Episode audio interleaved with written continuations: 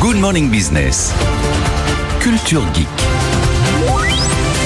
Anthony, autre technologie très prometteuse, en tout cas il y a des attentes qui sont énormes, ce sont les vaccins contre le cancer. Ouais, c'est l'un des, des, espoirs les plus formidables hein, dans la lutte contre le cancer, l'émergence de vaccins. Alors quand on dit vaccin, c'est un terme un petit peu trompeur parce qu'on imagine un traitement euh, préventif, alors qu'en fait là ce sont bien des injections, mais des injections thérapeutiques ou curatives, c'est-à-dire que c'est une fois qu'on a le cancer qu'on va se faire injecter ce vaccin qui va avoir la propriété soit de ralentir sa progression, d'empêcher les récidives ou dans certains cas de le soigner. Et il y a énormément, énormément euh, d'avancées dans ce domaine. L'une des dernières en date, c'est celle d'une biotech nantaise qui s'appelle Os Immunotherapeutics. Ils ont travaillé sur un vaccin qui s'appelle le Tedopi, euh, qui euh, concerne les, les cancers avancés du poumon. Et les résultats qu'ils ont obtenus, qui ont été publiés en fin d'année dernière, sont assez spectaculaires. En gros, le principe, c'est qu'on va activer notre système immunitaire pour qu'il s'attaque aux cellules cancéreuses. On va faire une biopsie, on va prélever un morceau de tumeur, on va apprendre aux globules blancs, au système immunitaire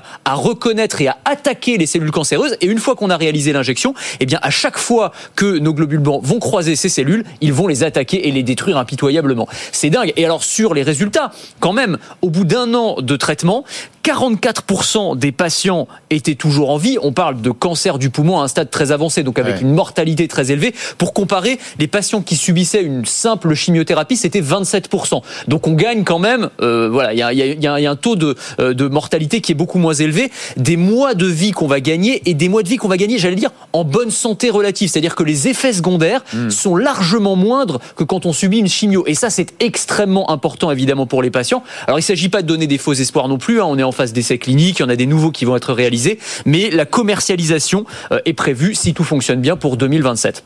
Formidable. Là, vous parliez du cancer du poumon. Est-ce qu'il y a d'autres cancers qui pourraient être effectivement euh, soignés avec des, avec des vaccins? Oui, il y en a plein. En fait, ce qui est intéressant, c'est que tout le monde est en train de travailler sur le sujet. C'est à la fois les grands laboratoires pharmaceutiques, donc c'est beaucoup de R&D, c'est à la fois euh, des medtech, des biotech, c'est à la fois des grands groupes technologiques. Pour vous donner quelques exemples, sur les grands groupes pharma, on a Merck et Moderna qui travaillent sur des vaccins à ARN messager contre les cancers de la peau, qui seraient capables de réduire de près de 50% le risque de décès et de rechute. Lancement prévu l'an prochain, donc c'est pas pour dans 50 ans. Hein. On a Roche et BioNTech qui travaillent sur le cancer du pancréas. Là, sur une première cohorte, alors c'est 16 patients, donc c'est très, très limité quand même, mais la moitié a développé une réponse immunitaire. On a des Britanniques Imugen qui travaillent sur un vaccin contre le cancer du côlon. On a les Strasbourgeois de Transgène sur des cancers ORL, donc de la gorge, de la langue et des voies respiratoires. Là aussi, sur 16 patients, tous ont développé une réponse immunitaire. C'est des premiers essais cliniques, évidemment. Il va falloir que tout ça se, se, se, se, démontre avec le temps, mais euh, en tout cas, les premiers essais sont très très prometteurs. Et puis des grands groupes technologiques, je pense par exemple à Amazon,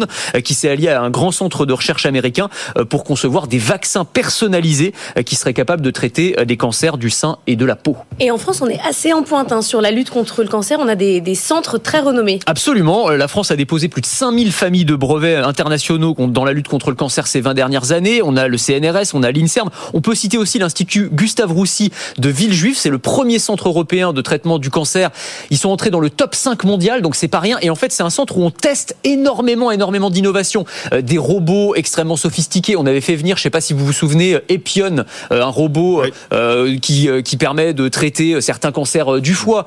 ils testent des technologies comme la radiothérapie flash, où plutôt que de faire 15 séances de radiothérapie, vous allez en faire une seule, mais ultra concentrée. Donc il y a énormément, énormément de choses qui sont testées, notamment, notamment en France. Et si vous aimez la tech et l'innovation, je vous propose de me retrouver dans Le meilleur reste à venir. C'est le podcast qui veut vous donner envie de vivre en 2050, à retrouver sur le site de BFM Business et sur toutes les plateformes.